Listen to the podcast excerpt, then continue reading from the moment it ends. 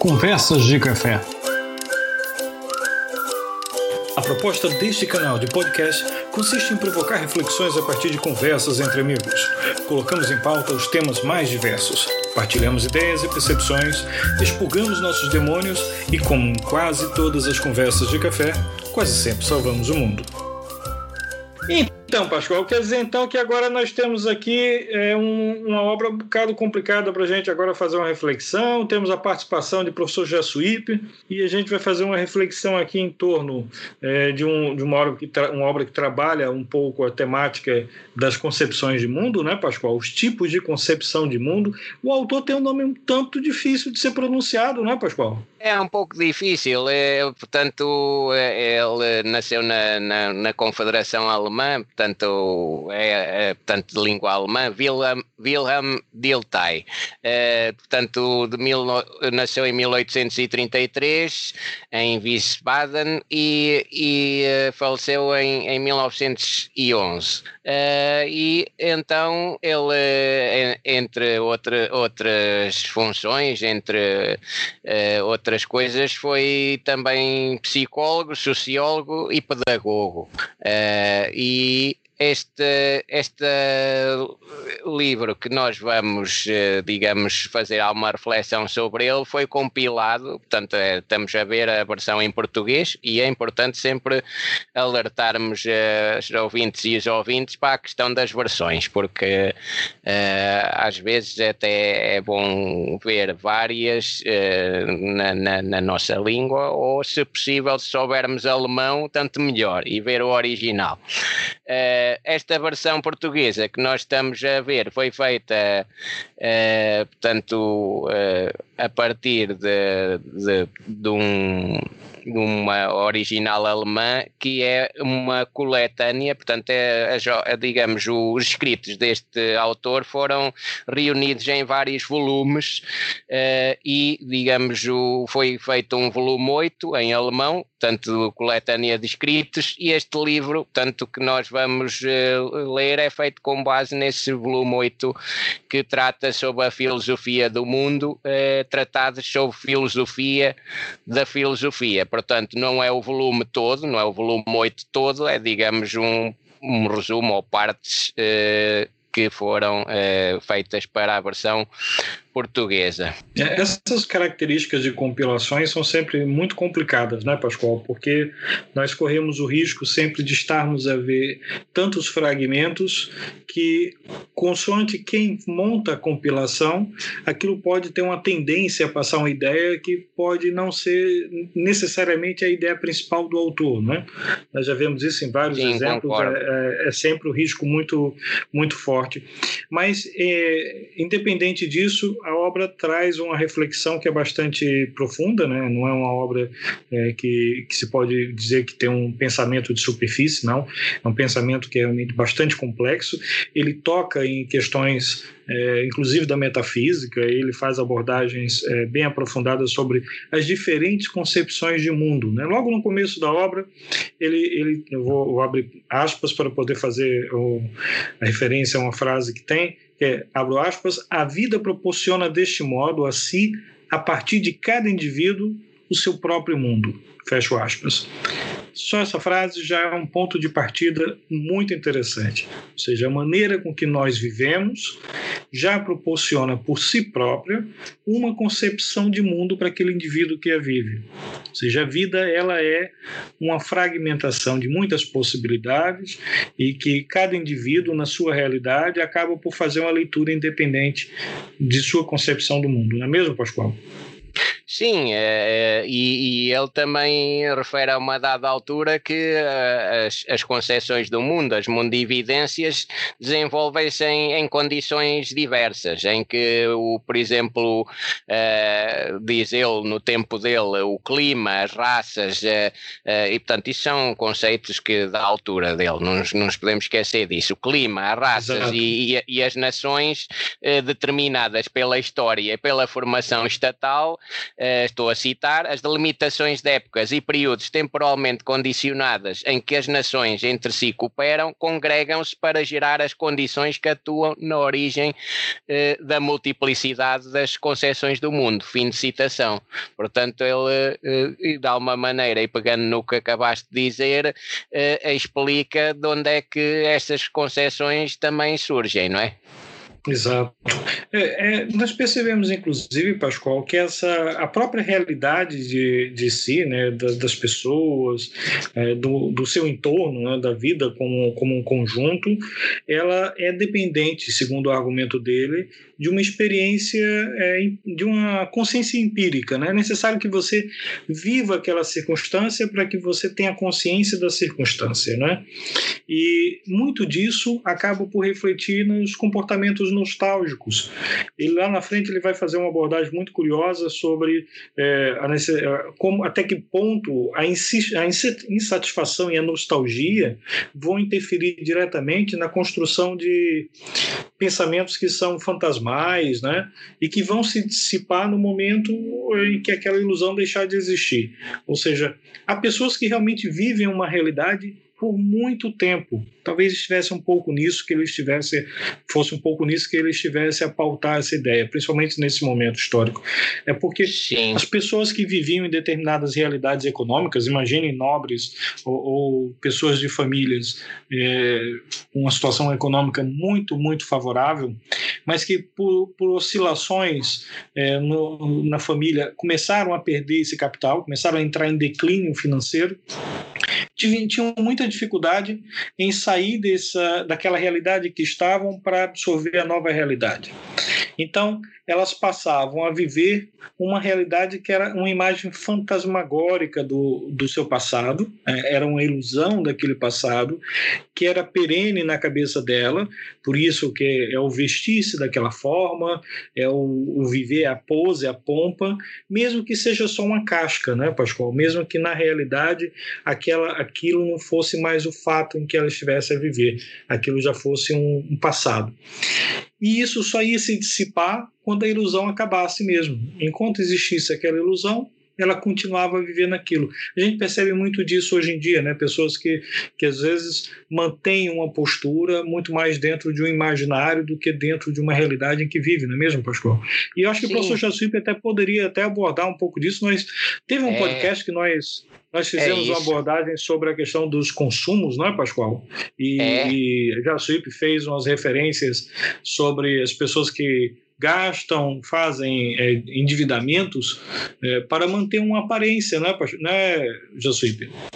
É, a gente falou sobre isso e hoje eu queria um pouquinho agregar o mundo que eu vivo, né? Que é o mundo dentro de, de uma universidade, de uma instituição de ensino superior pública, que dentro desse contexto é um mundo dentro de outro mundo, não é verdade? Então, isso lá dentro criam-se vários mundos e lá dentro tem também isso que você falou, o, parecer que, que é, né? E, e, o que eu tenho percebido muito nesse contexto é justamente as pessoas às vezes aparentarem uma sapiência enorme e essa sapiência às vezes é mais uma, uma capa, uma proteção para não mostrar suas fraquezas e aí vive nesse mundo de ilusão, né? né?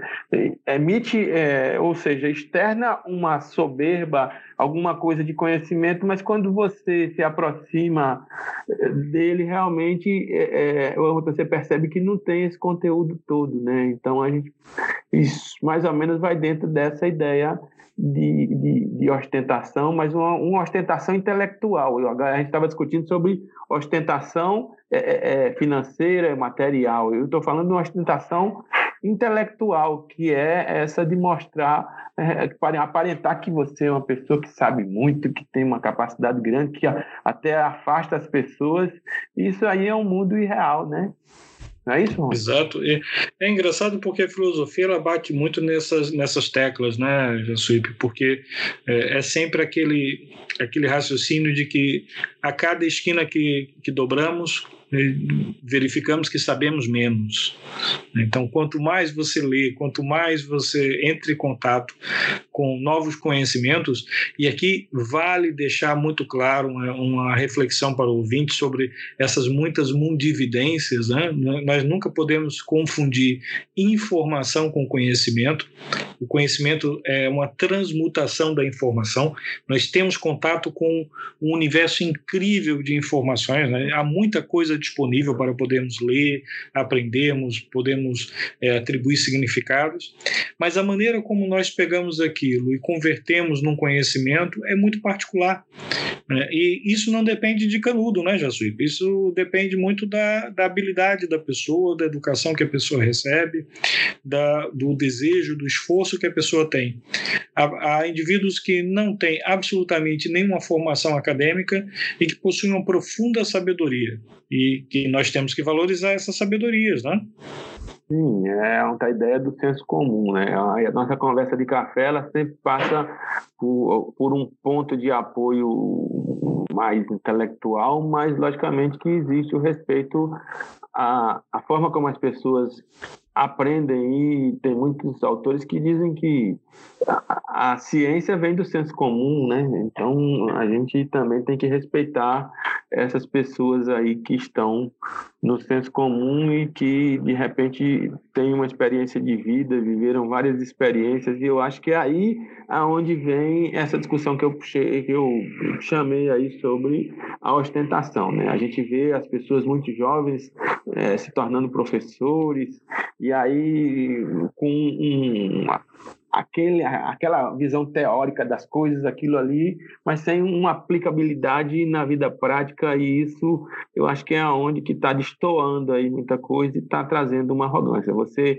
eh, adquire um doutorado muito cedo, você adquire pós-doutorados e qualificações intelectuais que te colocam num patamar que às vezes a pessoa não tem maturidade para administrar isso e fica nesse mundo é, de fantasia e cria uma concepção de mundo aí é, diferente até e muito distante do real, né? Exato. É, eu, eu, usei o exemplo do, do, da, da pessoa de uma família mais é, abastada financeiramente, né?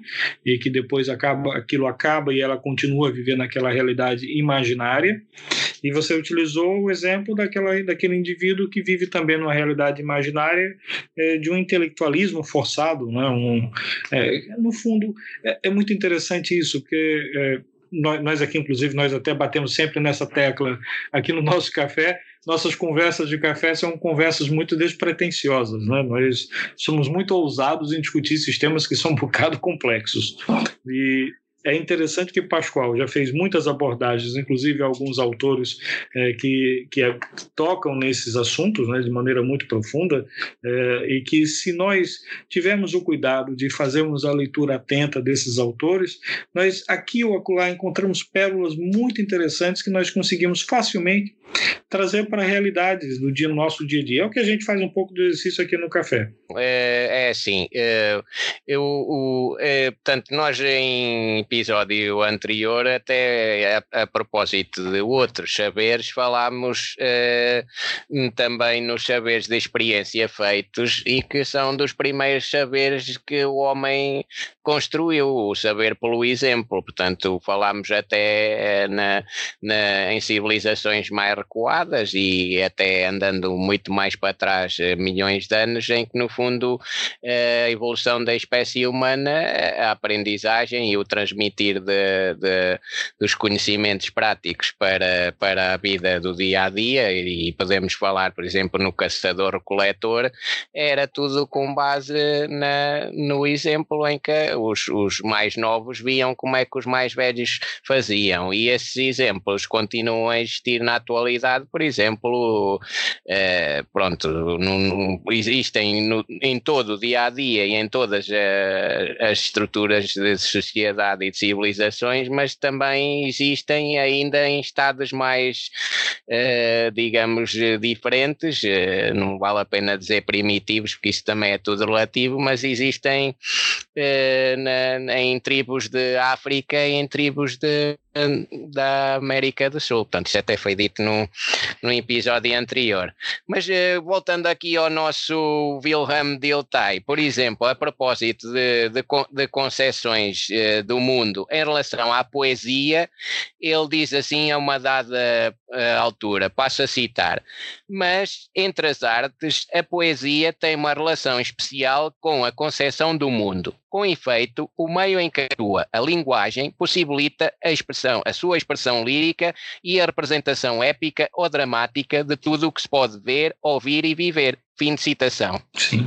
Isso é muito rico, né, Pascoal? Porque se observarmos a poesia na Grécia Antiga, ela funciona como um processo educativo, é através dos poemas que se narra toda, que toda a narrativa épica é, é apresentada, que os heróis, que os problemas são discutidos, né? É no teatro que, que as tragédias são representadas, que, que os cidadãos são educados, de certa forma, a refletirem sobre os determinados problemas, os complexos, as situações situações e que tanto, tanto nós vivemos no dia a dia.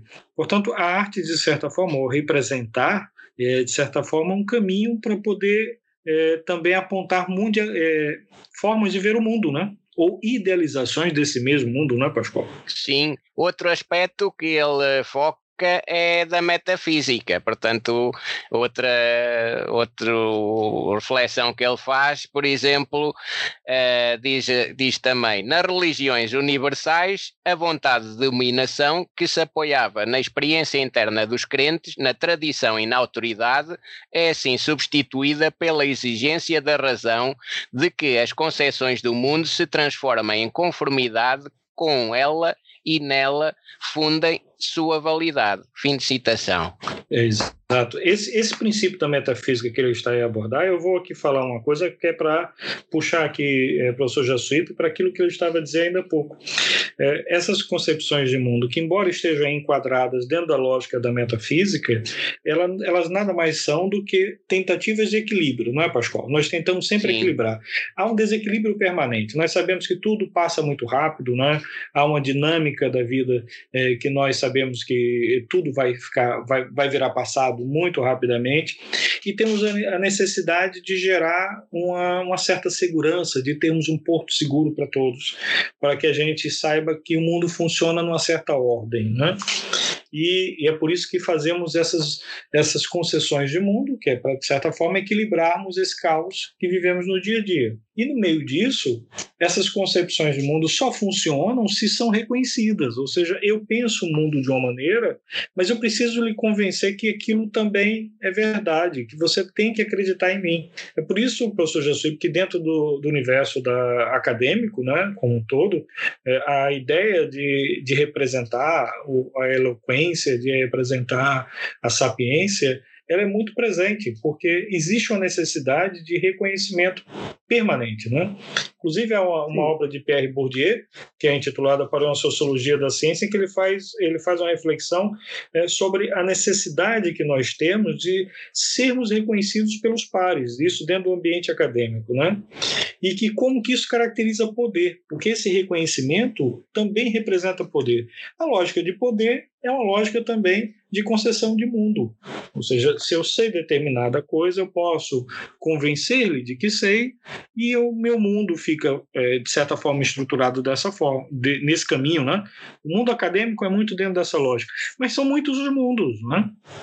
Aí dentro dessa lógica também, Rony e Pascoal, é, eu consigo me imaginar esse meu período de formação, né? A, a, a forma que eu passei a ver o mundo, é, isso basicamente foi muito interessante, que eu tive uma formação na área de, de, de contabilidade, onde você visualiza a ideia do, é, do patrimônio, da mensuração, da riqueza, né? De tudo isso, e depois fui ter uma formação em educação, onde você começa da a pensar, e foi aonde na, na educação que eu conheci todos os, esses clássicos, esses autores, mas nesse contexto de contabilidade, de economia, de finanças, é um contexto que, que a filosofia às vezes não penetra e que a gente fica dentro de um pensamento basicamente de acumular bens, de acumular riqueza, de tudo mais, e eu nesse momento agora de pandemia, aonde assim o dinheiro vale muito pouco, a saúde vale muito, muito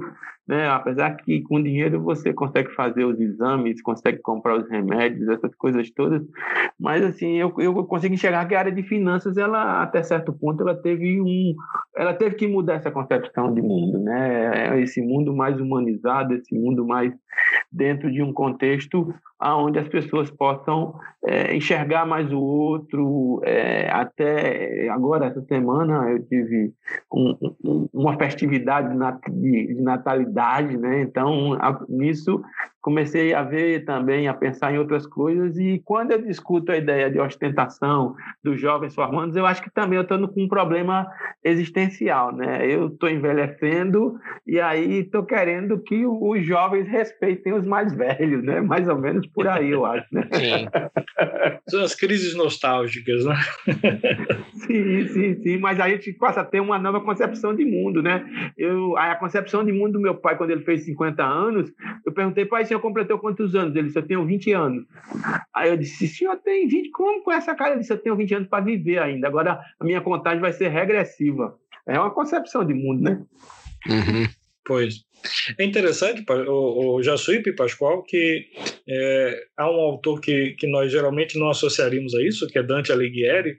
É, Dante Alighieri ele faz reflexões muito curiosas sobre as idades da vida, né? E como que a maturidade ela, ela permite que você reconfigure muitos pensamentos. E a, e a maturidade é, é uma idade que ela se avança muito, né? Ela pode, inclusive, transitar entre um ciclo etário e outro. Ou seja, você pode começar a atingir um certo grau de maturidade ainda muito jovem, né? e a gente sabe muito bem disso, né? os casos de, de, crianças que ainda muito cedo assumem grandes responsabilidades nas famílias, ou é, muito mais, né? que são aqueles casos um pouco mais é, contrários a isso, né? em que as famílias às vezes é, super protegem aquela, aquela criança, ela demora muito tempo para um dia é, vir a se debater com a situação de muita responsabilidade, então ela tem mais dificuldade de lidar com maturidade, e tem aquele caso que é o caso mais, mais comum, que a partir de uma certa idade ele vai vendo a vida de outra forma, porque a idade dele também avança, e ele começa a amadurecer os seus pensamentos, já tem sua família constituída, já tem é, sua vida já num ritmo diferente, né? e as suas perspectivas alteram. Essas mundividências, Pascoal, que o autor coloca, é, estão um pouco dentro disso, não é? Sim, a uma dada altura, eh, e, e, precisamente falando daquilo que, que vocês estão a falar, das diferentes concepções de mundo e, e com relação tanto à, à ideia de liberdade, Wilhelm Dilthey também diz o seguinte, passo a citar, a polémica de Bale contra Spinoza tem como raiz a necessidade de liberdade frente ao determinismo. A disputa de Voltaire contra Leibniz é a de uma posição prática da consciência que parte do homem e se esforça, portanto, para manter a liberdade em face da metafísica contemplativa radicada na intuição do universo. Portanto, o autor preocupou-se, Dilthey preocupou-se em ver alguns filósofos, portanto, eh, e ver, digamos, as diferentes concepções que cada um eh, tem, eh, para, no fundo, tirar esta conclusão que aqui acabei de vos dizer. Sim, e é, é, vale a pena chamar a atenção, o professor Jaci pode concordar comigo, que toda obra é contraditória, né? ele não traz uma, um pensamento linear. Ele apresenta ali em vários momentos, ele está colocando uma ideia é, que parece em primeiro plano ser uma ideia que ele defende aquilo, mas lá na frente ele retorna, retoma aquilo e coloca as contradições. Inclusive até é engraçado porque quando ele está a abordar lá a teoria do, do sensualismo, né, quando ele está a falar do sensismo, né, e aborda Protágoras, e que ele fala sobre os conhecimentos e faculdades do espírito, do espírito estarem todas, todos eles derivados de sensações, ele também lá na frente ele faz é, caminhos para abordagem em cima de Heráclito, em cima de Parmênides, e que são pensamentos dicotômicos, não é? Mas isso é que é rico. Nessas obras, o que vale muito a pena é ver justamente que há uma, uma linha contrária, é que quando a gente está abordando aquele ponto de vista, existem outros pontos de vista distribuídos por ali, e o conflito da filosofia é muito presente. Né? Ele, ele, inclusive, faz um. deixa isso muito rasgado, de que há um, um esforço quase que permanente da filosofia para poder é, aplicar a, a, sua teoria como sendo a mais válida naquele momento. Mas logo em seguida vem uma outra e já desconstrói aquilo. Sim, por exemplo, também na, no sentido que, que, acabaste de dizer e falaste aí em Heráclito, ele a uma dada altura também fala precisamente que, eh, passo a citar, a massa central dos sistemas filosóficos não pode atribuir-se nem ao naturalismo nem ao idealismo da liberdade. Xenófanes, Heráclito e Parménides e tudo o que os rodeia, o sistema estoico, Giordano Bruno, Spinoza, Shaftesbury, Herder, Goethe, Schelling, Hegel, Schopenhauer e Schleiermacher, todos estes sistemas mostram um pronunciado tipo comum que se afasta inteiramente destes outros dois, por nós expostos. Fechar fim de citação. É, isso é muito interessante, porque é justamente uma quebra à lógica do determinismo e ao mesmo tempo traz a reflexão os naturalismos e, por outro lado, joga também com os positivismos, as discussões metafísicas. É, é muito, é muito curioso ver como que uma obra é, é, são poucas páginas, né? É, tem muita piada isso, são poucas páginas com tanta densidade, justamente por ser denso, provocativa, né? É, Justamente por ser muito provocativa. Professor Jassuípe, é engraçado como que ela cruza com tantas realidades do nosso cotidiano, né? Pois é, tem muitas realidades que são entrecruzadas e o que a gente percebe, e um ponto muito forte nisso tudo, é, são as contradições, como já foi falado aqui, né?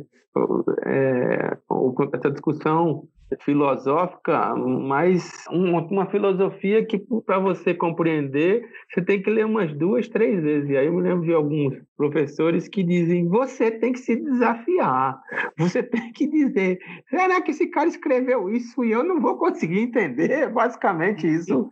Em alguns momentos que eu estava fazendo a leitura, né? Tem hora que eu. Não, eu ler de novo, não é possível que eu não tenha a capacidade de entender o que ele está querendo dizer, né?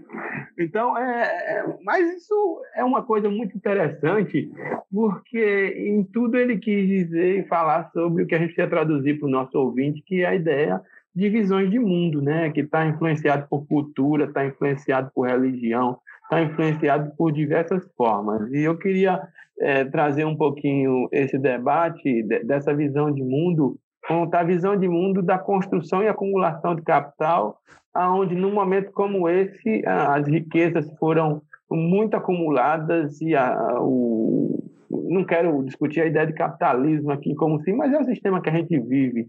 E hoje é uma insatisfação muito grande nessa perspectiva de se voltar a trabalhar o mais rápido possível, porque senão o mundo vai quebrar, o Estado vai quebrar. O Estado não quebra nunca, não é verdade? O Estado, eu acho que nessa pandemia é uma das demonstrações maiores de que o Estado tem que mudar de visão de mundo, tem que mudar de forma de ver o mundo e de que ele tem que fazer algo pela sua população, pelas pessoas que, que vivem. E, e essa semana eu vi uma reportagem que Portugal está voltando a, a, reabrir suas portas aí, foi um dos países que primeiro se fecharam aí para para ficar em casa, essa coisa do fica em casa, né? E eu vi muita gente com medo, e aí é aquilo que a gente está falando aqui. Essas pessoas, depois que ficaram muito tempo em casa, passaram a ter outra visão de mundo. Mas será que é um mundo mais assombrado, Pascoal e Runen? É, é, é, tem que ter sempre muita cautela quando, quando a gente faz as reflexões sobre o Estado, porque o Estado é frágil, o Estado não tem essa, essa solidez toda, o Estado tem muitas fragilidades, porque ele é feito por pessoas, e é justamente por isso que as fragilidades dele são tão intensas. Né? Talvez fosse uma máquina que não pensasse, que não tivesse as emoções é, coabitando com ela, talvez as coisas fossem diferentes. Talvez, eu não, não, não sei. Né? Mas acreditar que as pessoas, pelo medo, elas mudam o comportamento, eu estou plenamente de acordo. Eu acho que sim, o medo faz com que as pessoas tenham outros comportamentos, né, Pascoal? E sim, sim. a forma de ver o mundo muda, muda sim, nós vemos muito disso. É, não é não é horizontal. E, e perceba não. bem, isso não acontece é, de maneira igual para todos. Não é assim. E mais uma vez, vale a pena voltar ao livro com relação a isso, porque são muitas mundividências. Sim. O mais jovem pode achar que não precisa se preocupar porque está muito bem. É, por quê? Porque o imaginário coletivo que foi construído em torno da doença para os mais jovens é de que estão extremamente protegidos e que não vão, e que não vão pegar o Covid. É, e já com relação aos mais velhos, é que são os mais frágeis. A gente pode ter situações que são totalmente contrárias a isso, porque é tudo muito relativo, depende de tantas variáveis, né? E que é. não podemos só considerar. E temos a, a nossa obra que já, já foi aqui também hum, abordada e refletida e, e que Sweep também já leu, que é a Peste de Albert Camus e que, portanto, eh, digamos, reporta num outro tempo, que é um tempo ficcional, mas que no fundo, eh, se quisermos dizer que o autor até se inspirou na Segunda Guerra Mundial, portanto, significa que é um repetir eh, de, e aí podemos ver uh, diferentes uh, reações psicológicas, diferente, diferentes comportamentos perante as pandemias ou a pandemia. É, e o que, eu, o, o, que eu vi muito interessante é, essa semana é justamente nessa época da pandemia, muita gente se associando a, a metamorfose de Kafka, né? Eu tenho, eu vi um texto que me mandaram essa semana e é basicamente isso, né? Então, a ideia de a pessoa se transformar num monstro dentro de casa e a família toda começar a rejeitar, é mais ou menos a, a pessoa que adquire o Covid, né? Então fica todo mundo querendo se livrar disso. Eu estou dizendo isso porque eu tenho um irmão que, que, que adquiriu lá em São Paulo isso, eu estou na Paraíba, e assim, é, a família toda ele está sozinho lá, todo mundo se distancia dele, né? Então é, é um Se ele ligar dizendo de... que vai para isso final de semana, já não dá certo, né? Não, não, mas a forma de ver o mundo dele também mudou, né? A concepção de mundo dele, é, ele está querendo a saúde, e aí a ideia de ganhar dinheiro, de, de acumular alguma coisa, está meio em segunda ordem, né? Pois é, mas olha, eu acho que é um livro que deixa muita coisa para a gente refletir, pensar as mundividências, pensar as muitas interpretações que, que temos da própria vida, né? Que, como que as realidades afetam também essas nossas interpretações da vida. E eu acho que nós podemos até encerrar por aqui, né? O que, que vocês acham? Eu acho que é. sim, já está bom aí para mais reflexões dos nossos ouvintes, não achas, Sweep? Sim, sim. E o, eu, a gente, para encerrar, então, a gente faz uma dobradinha. Eu falo o título, os tipos de concepção de mundo, e você fala o nome do autor juntamente com o Rune, tá certo? os tipos de concepção de mundo. Qual, quem é o autor? Wilhelm Dilthey. Pois é. Tá um grande abraço. Boa tarde. Abraço. Abraço. Conversas de Café.